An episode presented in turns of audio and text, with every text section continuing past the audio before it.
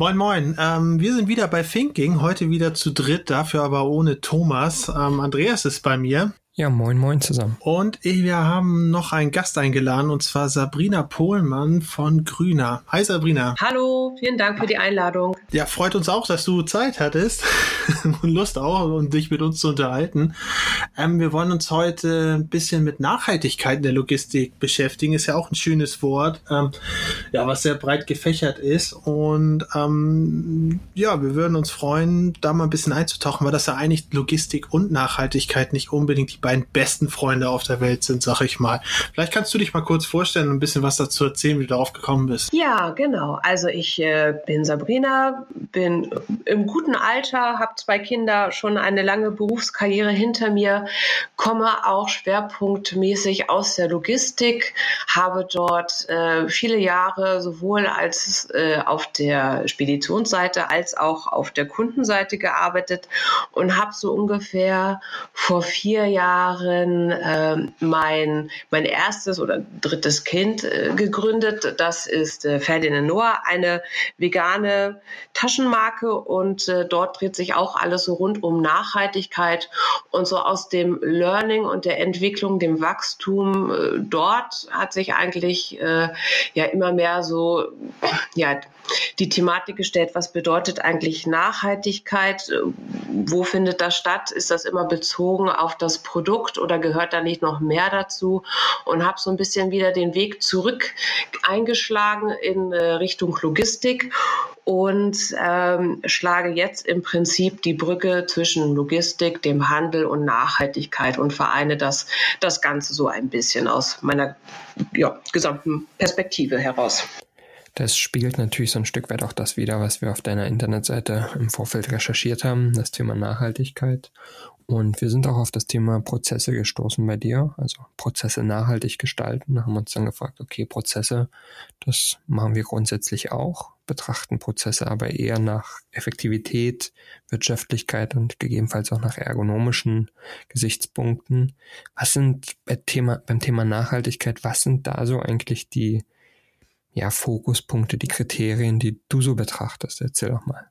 Also für mich ist es immer wichtig, dass wir den Dreiklang beachten. Also es geht im Prinzip immer um den Mensch, um die Natur, um alles in Summe. Und äh, wenn wir von nachhaltigen Prozessen sprechen, dann ist das wirklich der Fokus auf die gesamte Wertschöpfungskette und alles, was dazugehört. Und äh, da hast du das eben schon ganz gut benannt. Meistens geht es da eher um wirtschaftliche Aspekte.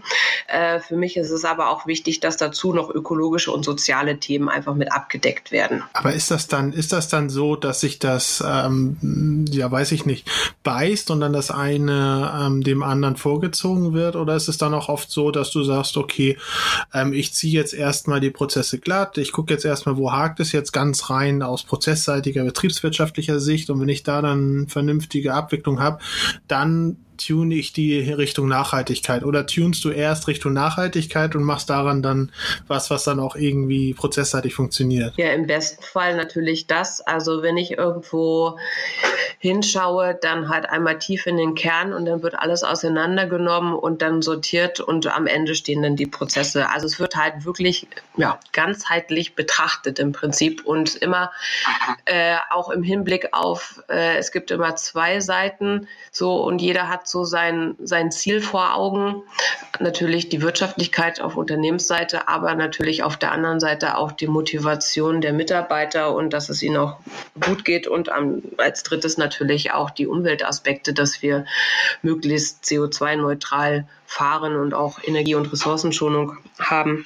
Und also es gehört alles so zusammen. Ich finde das alles wirklich, wirklich super interessant, was du, was du gerade ausgeführt hast und äh, auch wichtig. Aber mir fehlt noch so ein bisschen das Konkrete. Es ist noch etwas kryptisch für mich. ähm, kannst du vielleicht mal das Wort Nachhaltigkeit wird ja benutzt wie Digitalisierung, also ist ein Buzzword für viele zumindest. Und kannst du da vielleicht mal ein bisschen Einblick gewähren? Was ist, was ist ein typisches Beispiel, dass man sich das besser vorstellen kann aus der Logistik, wo es um das Thema Nachhaltigkeit geht und, und einen Prozess beschreiben? Wie kann ich ihn eigentlich nachhaltiger gestalten? So ein ganz einfaches Beispiel. Naja, also es geht im Kleinen los, dass ich, äh, wenn ich jetzt wieder mir die Transporte anschaue, dass wir halt schauen, dass wir die Auslastung hochtreiben pro Lkw und das Ganze eher nicht nach Termindruck, sondern wirklich, wann ist mein Lkw voll auf dem Hinweg und auch auf dem Rückweg, wie kann ich ihn richtig auslasten, damit es äh, A wirtschaftlich ist, aber B natürlich auch Richtung Weg optimiert und auch CO2-Ausstoß optimiert sich alles in Waage hält. Das ist so ein Beispiel aus dem Transportbereich.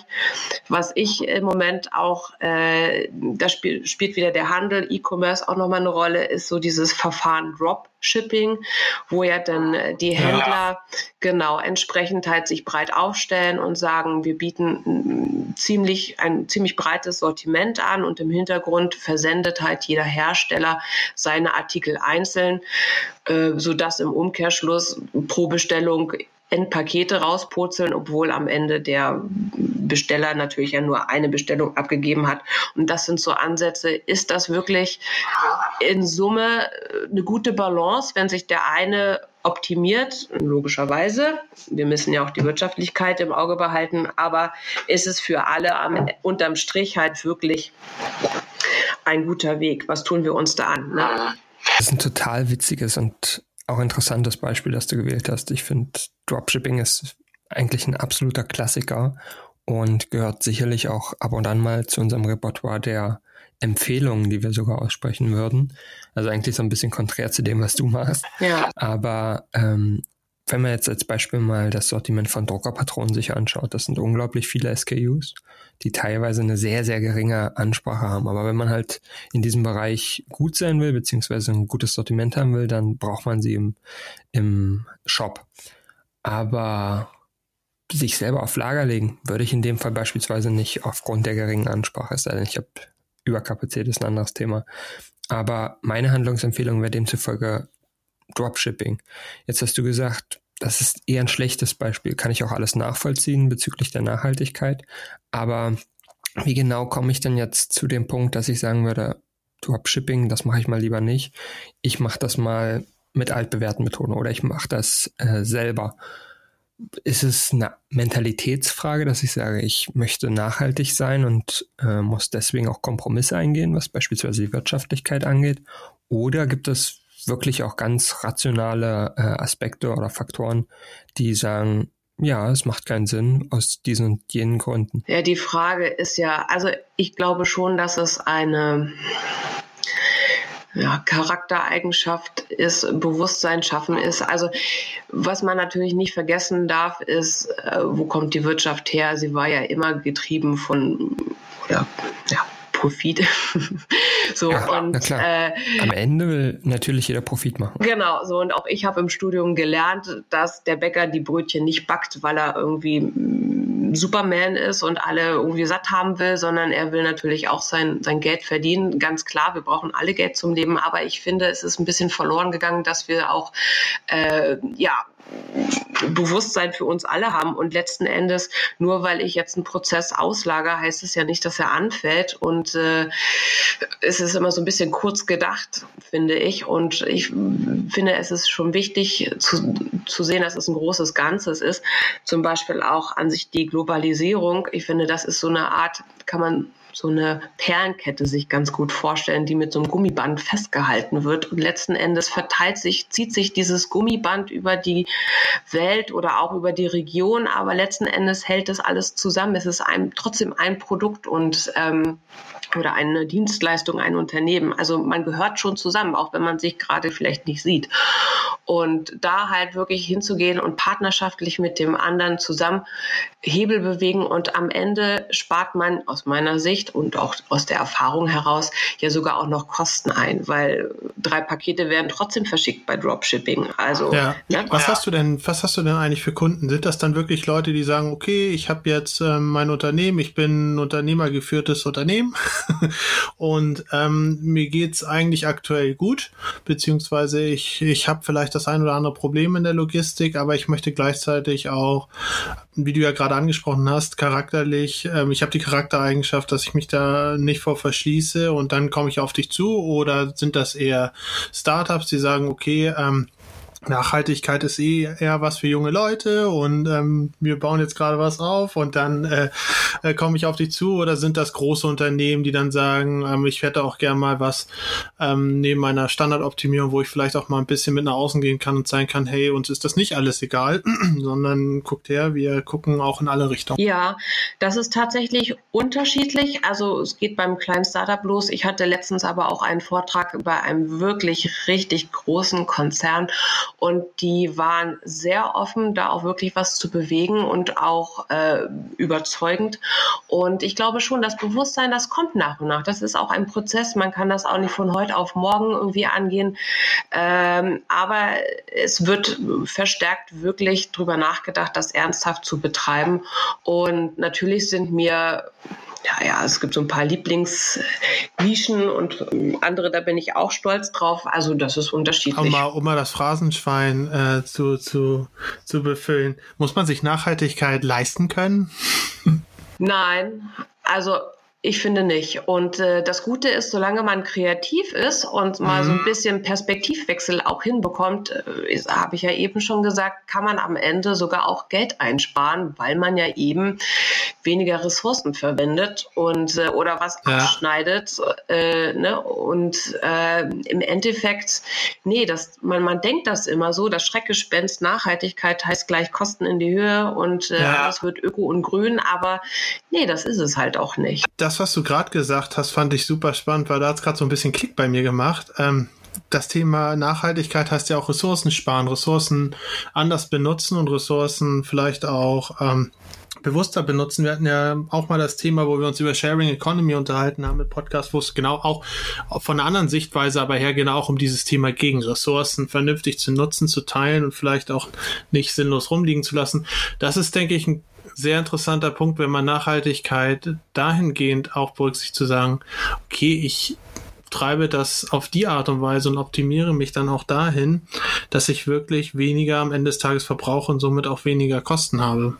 Ja, genau. Und da spielt auch die Digitalisierung mit eine Rolle. Also aus meiner Erfahrung macht das nicht immer Sinn, alles durchzudigitalisieren. Da reicht teilweise auch ein nettes äh, ja, MS Office-Programm aus. Aber es hilft mir ja dann doch auch äh, andersherum, denn die Mitarbeiter wieder ganz anders einzusetzen. Und ich glaube, das ist auch immer noch so ein, so ein zweites Schreckgespenst, die Sorge um die eigene Aufgabenstellung. Aber es äh, bietet sich so viel Neues dann auch an, was sich daraus ergibt. Und wir streben auch alle immer nach unserer Work-Life-Balance. Ich meine, wenn wir schneller fertig sind mit unserer Aufgabe und das ist auch okay, warum nicht? Dann können wir schneller nach Hause gehen und wir machen andere Dinge einfach. Ne? Also das ist halt auch für mich Nachhaltigkeit. Also wirklich gucken, ja. Wie setzt man Ressource Mensch, Mitarbeiter denn ein und äh, was kann man dem auch noch Gutes tun? Weil äh, ohne gute Mitarbeiter, ohne motivierte Mitarbeiter ist es auch AD mit dem Firmenerfolg. Ne? Hm. Deine Beispiele, die du jetzt äh, aufgeführt hast, kommen ja eher so aus dem, ich sag mal, Transportbereich beziehungsweise Supply Chain Management, also die Schnittstelle zwischen Einkauf, Vertrieb, Materialwirtschaft, Logistik. Um, wie sieht es bei dir mit dem Thema Intralogistik aus? Ist ja kein Geheimnis, dass ich und Jens und auch Thomas den Schwerpunkt Intralogistik haben, also alles, was sich innerhalb des Lagers bewegt. Wie sieht's da bei dir aus? Hast du da schon konkrete Erfahrungen sammeln können oder, oder sagst du, das ist eher nicht so mein Gebiet? Ich beschränke mich auf allem, was auf der Straße passiert oder wie? Naja, Erfahrung im Sinne von eigener Erfahrung auf jeden Fall. Und äh, also ich bin ja gelernte Speditionskauffrau und habe auch viele, viele Jahre lang da gearbeitet. Das Thema Nachhaltigkeit, also jetzt als Projekt begleitet für Unternehmen habe ich noch nicht was aber nicht heißt, dass es nicht kommen kann. und genau, aber das spielt da natürlich mit, mit eine Rolle. Ne? Also das ja. mag ich ja gerne. Mhm, also der, der Hintergrund meiner Frage ist halt einfach, du hast über Digitalisierung gesprochen und nachdem wir jetzt so ein bisschen über Nachhaltigkeit gesprochen haben, kam ja schnell Intralogistik in den Kopf. Hm, vielleicht ein Praxisbeispiel. In der Intralogistik werden häufig noch Papierlisten gedruckt, Kommissionierlisten oder ja. was auch immer für, für Zetteleien, die dann ja, später im Laufe des Prozesses vernichtet werden, weil sie durch einen Lieferschein ersetzt werden, der dann an den Kunden geschickt wird oder gar nicht benötigt werden, weil das auf dem digitalen Weg erfolgt, wie auch immer. Aber das ist so ad hoc so ein Beispiel, wo ich mir denke, eigentlich machen wir schon was Nachhaltiges. Wir machen es zwar aus einem anderen Grund. Also wir machen es aus Prozessstabilitätsgründen und um den Prozess zu vereinfachen. Aber grundsätzlich ist es ja auch ein nachhaltiger Ansatz. Finde ich ganz wichtig, ganz wichtiges Thema ja auch, wo wir auch mal drüber geredet haben, Ladungssicherung beziehungsweise Verpackungsprozess. Ähm, wie optimiert packe ich eigentlich ähm, Versandkartonagenbestimmungen ja. und so weiter und so fort, damit ich halt nicht Luft durch die Gegend schiebe oder was es ja auch immer wieder gibt, muss ich wirklich ähm, die Palette oder den Karton noch 30 Mal wickeln mit irgendeinem, irgendeinem irgendeinem Plastikzeug, bevor ich es dann auf die Reise schicke und so weiter und so fort. Ähm, da denke ich auch, das ist ein ganz wichtiger Punkt, gerade in der Intralogistik und natürlich auch überhaupt Energie. Also ähm, Energierückgewinnung, ja, Energierückgewinnung und auch Energieeffizienz. Ja, Stichwort Energieeffizienz ist eigentlich ein ganz, ganz gutes Wort, weil häufig planen wir ja komplette Leger auch oder, oder vergleichen unterschiedliche automatische Systeme miteinander und das meistens natürlich nach Effizienz, Wirtschaftlichkeit etc. Teilweise auch am Rand das Thema, das Thema Stromverbrauch beispielsweise, um mal ein bisschen in die Ressourcenrechnung zu kommen. Ja. Aber halt häufig nur mit, mit dem, mit dem Kostenaspekt.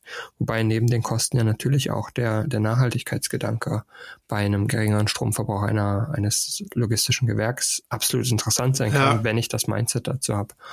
Und das ist definitiv ein Thema, was man, was man häufiger mit aufnehmen könnte, auch in einem Gesamtkontext zu sagen, wie kann ich diesen Strom eigentlich generieren? Kann ich die Dachflächen nutzen oder was auch immer, um Solar, Photovoltaik oder was es auch immer aktuelles auf dem Markt gibt, um das dann zu nutzen und, und so noch nachhaltiger zu agieren. Oder muss ich immer alles abreißen und wieder, wieder neu kaufen und so weiter? Oder kann ich beispielsweise auch Regale einfach neu anordnen?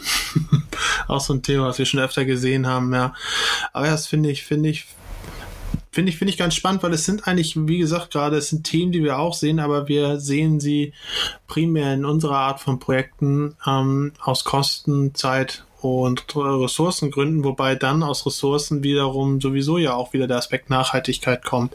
Also es es ist kein Widerspruch, wie wir am Anfang vielleicht äh, so ein bisschen argumentiert haben, ähm, ob sich das ähm, ja gegenübersteht, sondern es ist eigentlich eine Konsequenz aus einer Optimierung. Ja, und letzten Endes äh, sind das ja dann doch Themen, also jetzt habe ich auch den Intralogistik-Begriff, den ihr meint, äh, richtig verstanden. Es geht ja bei uns oder bei mir auch vorrangig äh, um Verpackungsmüllvermeidung. Also da gibt es auch ein, ein, tolles Beispiel, da gibt es eine super Marke, die äh, nachhaltige, tolle äh, Klamotten herstellt, die aber jedes Stück einzeln in Polybeutel verpackt, auch auch an Einzelhändler schicken. Und da stellt sich ah. mir so ein bisschen die Frage, da geht so der Nachhaltigkeitsgedanke bei mir irgendwie verloren. Also da ist ja. das äh, im Moment noch wichtig, das so zu tun, damit der Logistiker das Fulfillment halt entsprechend die Lagerung, Kommissionierung, etc. alles hinbekommt. Aber das ist halt ein Ansatzpunkt, da grätsch ich gerne rein und äh, wir überlegen uns da Alternativen, wie man das halt eben vermeiden kann, dass da eben nicht diese einzeln verpackten T-Shirts ankommen, sondern andere Gebinde, Kreislaufwirtschaft, was auch immer. Da gibt es ja dann viele kreative Ideen, was man da machen kann, um das zu verhindern einfach. Ja, der Klassiker ist ja, ist ja auch ein beliebtes Beispiel, Thema Gurkenverpackung oder, oder Nichtverpackung. Wenn ich mir im Supermarkt eine Biogurke kaufe und die ist nochmal einfoliert, kriegt man eigentlich schon schlechte Laune, beziehungsweise ist genervt davon. Aber das ist, das ist ein ganz anderes Thema. Ähm, was mich aber noch brennend interessieren würde, wäre, wie kann ich mir so einen typischen, in Anführungsstrichen, Projektvorlauf oder Durchlauf bei dir vorstellen? Klar, jedes Projekt ist unterschiedlich, aber gibt es da erstmal so ein Screening oder ein Rating, wo du sagst, okay, ihr seid so und so nachhaltig und macht auch diese und jene Maßnahmen oder, oder wie gehst du an die Projekte ran? Ja, im Prinzip ist ja wirklich jedes Projekt anders. Jedes Unternehmen tickt ja auch anders und ich gehe immer am liebsten ganz unbedarft an die Sache ran und ja, gehe in die Unternehmen rein, gucke mir das an und lass alles so auf mich niederprasseln. Natürlich äh, kommen dann auch die Unternehmen schon mit einem konkreten Ziel oder auch Thema einfach, was sie haben, was sie angepasst haben wollen. Oftmals entpuppt das sich dann doch anders als ursprünglich gedacht oder es gibt noch so eins, zwei Nebeneffekte, die man dann auch noch mit mit äh, ja, berücksichtigt und dann ausmerzt. Ähm, aber wie gesagt, für mich ist es immer objektiv erstmal an die Sache rangehen, Bestandsaufnahme machen und dann auch, auch mit den Mitarbeitern einzeln sprechen. Also nicht nur ähm, mit der Führungsebene die Themen durchsprechen, sondern auch wirklich mal Stimmung, Meinungsbild aus der Basis unten äh, einholen. Und äh, dann, wenn ich mir ein Bild gemacht habe, dann, dann kommt ein Strategieworkshop und dann werden da Wege erarbeitet, eine Roadmap und dann geht das los. Mhm. Okay, das, das macht Sinn für mich. Eine Frage zum Thema Nachhaltigkeit hätte ich dann noch. Und zwar eine ganz gemeine eigentlich fast. Wie nachhaltig bist du denn selbst, wenn wir, wenn wir davon reden? Deine Zielgruppe ist, vermute ich mal, so im Dachmarkt, also Deutschland, Österreich, Schweiz, vielleicht auch Europa, aber wie erreichst du dann deine Kunden? Verzichtest du beispielsweise auf Flüge oder wie kann ich mir das vorstellen? Wie findet, wie reist eine nachhaltige Beraterin? Ja, das wollte ich auch schon fragen. Das ist ein guter Punkt. Ich weiß, die Frage ist etwas gemein, aber es ist halt so, ich habe auch kürzlich diesen, diesen Online-Test gemacht, wie nachhaltig ich eigentlich bin. Und wenn ich ähm, meine Flugdaten und so weiter da eingebe, dann ist das Ergebnis schon etwas schockierend und man überdenkt das dann schon. Aber vielleicht bist du uns ja ein besseres Beispiel und zeigst auf, wie es auch ohne Fliegen beispielsweise innerhalb der EU geht? Also in der Regel sind das tatsächlich Kunden, die, ich sag mal, gut erreichbar, also hier in Hamburg sind oder auch Berlin so im, Umkreis von sind. Die sind ganz gut dann mit der Bahn erreichbar oder halt hier innerhalb der Stadt, auch mit den öffentlichen. Also ich versuche schon Flüge auf jeden Fall zu vermeiden und das, das klappt ja auch. Also ja. Wenn du dich nach, nach, nach, nach links und rechts mal umschaust, gibt es, ähm, findest du, dass es da so eine Art ja, Bewegung gibt, beziehungsweise gibt es da ein großes Interesse auch ähm, Nachhaltigkeit mehr in den Fokus in der Logistik zu rücken? Ich weiß, als ich studiert habe, war ein großes Thema diese, ist das grüner Brief oder oder Green Letter oder irgendwie sowas von der von der Deutschen Post, wo man dann ähm, CO2-neutral Sachen verschicken kann und so weiter und so fort. Da habe ich aber auch habe ich aber auch nicht so intensiv weiterverfolgt. Dann gab es mal das Thema ähm, ja, Transporte zu minimieren und so weiter und so fort. Aber ich habe immer das Gefühl, wenn es der Wirtschaft mal so ein bisschen, bisschen mehr fordernd wird, dann rückt das immer alles ganz, ganz, ganz schnell wieder in den Hintergrund. Ist es generell so, dass aktuell das wieder mehr im Fokus ist? Wie siehst du das? Also ich glaube, also es gibt andersrum, es gibt schon eine Bewegung, gerade so im herstellenden Gewerbe, die da sehr auf Nachhaltigkeit getrimmt sind und auch bei den Konsumenten wächst das Bewusstsein. Ich glaube, was die größte Herausforderung ist, dass, dass das Thema doch noch so ein bisschen als Schreckgespenst und was, wie muss ich das verstehen und was muss ich eigentlich wirklich konkret tun, noch so ein bisschen auf der anderen Seite bei den äh, Unternehmen bzw. bei den Logistikern auch herumgeistert, weil das nicht so greifbar ist. Also habt ihr ja am Anfang auch schon ah, gesagt, ja. was bedeutet das eigentlich für mich? Und das ist auch so neben der ganzen Projektarbeit so ein bisschen mein, meine Intention, Bewusstsein zu schaffen, Klarheit zu schaffen, was bedeutet das eigentlich? Und naja, Angst nehmen klingt so, als wenn das, naja, also ein bisschen hochtrabend, aber im Endeffekt ist es das, ne? Bisschen sensibilisieren, dass man auch mit kleinen Dingen äh, oder auch äh, man jetzt schon ja sehr nachhaltig ist, das kommt ja auch manchmal dann erstaunen, denn die Unternehmen, dass sie ja doch das eine oder andere ganz gut machen. Und das ist halt nicht so, so, so präsent irgendwie. Und ähm, ja, und grundsätzlich. Aber momentan, hm? aber momentan hast du ja auch viele äh, Schüler, die für dich ein bisschen, bisschen Werbung machen, Thema Nachhaltigkeit bei den Fridays for Future Demonstrationen. Es ist ja halt momentan so ein zentrales Thema, fast schon, fast schon Omnipräsenz, das Thema Nachhaltigkeit oder Umweltbewusstsein, äh, nicht nur durch die Politik, mit der Ausnahme der USA und vielleicht ein paar anderer Staaten.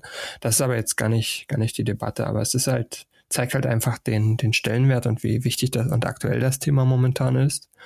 Und wir hatten das anfangs ja auch gesagt, wir hatten auch so ein bisschen Skepsis, als wir uns das angeguckt hatten. Okay, grüner, grüne Logistik, Nachhaltigkeit, was bedeutet das eigentlich? Von daher erstmal schon mal an dieser Stelle vielen Dank, dass du, dass du da so ein bisschen Licht ins Dunkel gebracht hast, so dass es sogar bei Jens Klick gemacht hat. Ähm, aber wir haben auch noch mal eine ganz andere Frage. Wir sind seit ja gut zwei drei Wochen jetzt bei der Initiative die Wirtschaftsmacher dabei, bei der es darum geht, den Stellenwert der Logistik grundsätzlich ein bisschen zu stärken. Für uns ist Logistik extrem wichtig. Für viele ist das aber auch so ein Stück weit das Stiefkind der, der Wirtschaft. Muss halt erledigt werden. Und im Zuge dessen wollte ich dich ganz gern mal noch fragen, wie bist du eigentlich zur Logistik gekommen? Was hat dich bewegt, deine Karriere in, im Bereich Logistik zu starten und, und dich dafür zu interessieren und das auch bisher sehr stringent durchzuführen?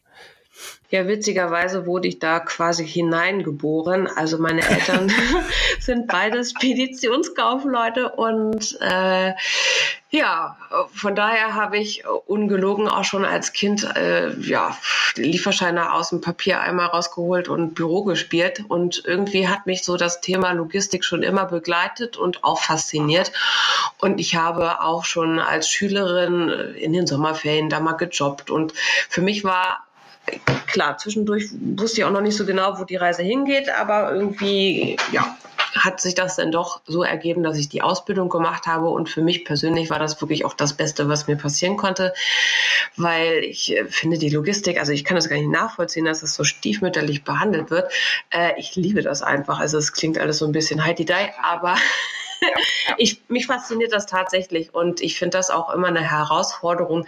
Ich meine, ich habe auch jahrelang als Disponentin gearbeitet im Lebensmittelbereich, Weihnachten, Ostern, grausige Zeit, aber es war immer spannend irgendwie und am Ende war ich stolz, wenn man dann wirklich alles auf die Autos und weg zur Filiale wegbekommen hat. Und äh, das ist so ein bisschen auch meine Challenge irgendwie, also diese Herausforderung zu haben, wie kriegt man was weg? Und also mich fasziniert das und die Logistik Logistik steckt halt eigentlich in jedem Unternehmens-DNA-Prozess, also in der DNA einfach drin. Und äh, ja, ich erlebe das auch, dass die Logistik immer so ein bisschen stiefmütterlich und als mega Kostentreiber angesehen wird. Aber ohne Logistik, ganz ehrlich, äh, wird das auch nicht laufen. Ja, wir sind da voll bei dir. Wir finden das Thema ja auch absolut interessant. Deswegen machen wir es nicht nur beruflich, sondern quatschen auch hier im Podcast noch über, über das Thema Logistik. Aber eine negative Sache an der Logistik ist ja, oder könnte man meinen, dass sie negativ wäre, ist der Punkt, dass es eine relativ ausgeprägte Männerdomäne ist, würde ich jetzt zumindest mal behaupten. Mhm. Wie ist das für dich als, als Frau in der Logistikberatung oder in der Branche der Logistik? Gibt es da Stolpersteine für dich? Ist es schwierig? Wird es, wird es dir schwieriger gemacht, als es eigentlich sein müsste? Ich kann mir schon vorstellen, dass dann der eine oder andere sagt, jetzt kommt Sabrina, die grüne Öko-Logistikfee. äh, wie, wie ist da deine Erfahrung?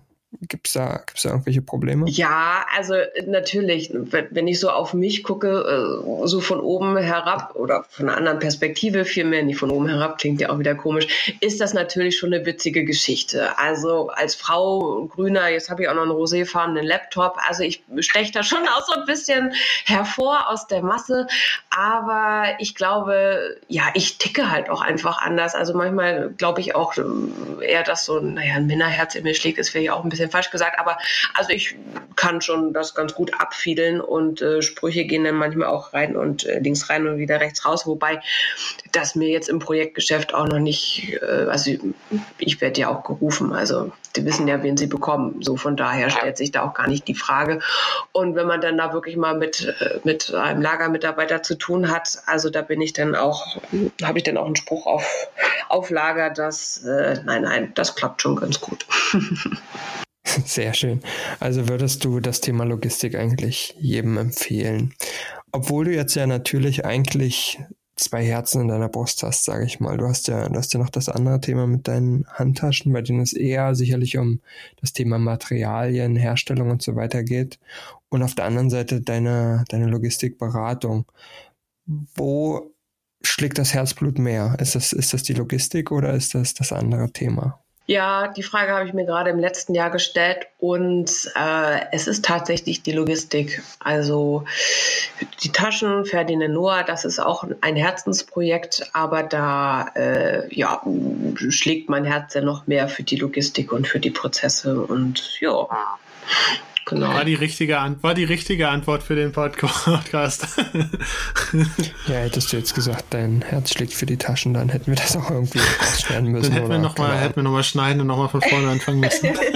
ja, ein Glück, dass wir das nicht tun müssen. Äh, aber Jens, sonst noch irgendwie Fragen von deiner Seite an Sabrina? Nee, du hast alles abgedeckt. Also ich sitze hier, baff, jede, jede Frage, die ich stellen wollte, hast mir von den Lippen sozusagen abgelesen. Wow, ja, so soll es dann am Ende des, des Podcasts natürlich auch sein, wenn keiner mehr Fragen hat und baff ist. Ähm, hoffentlich ist das bei den Zuschauern auch so.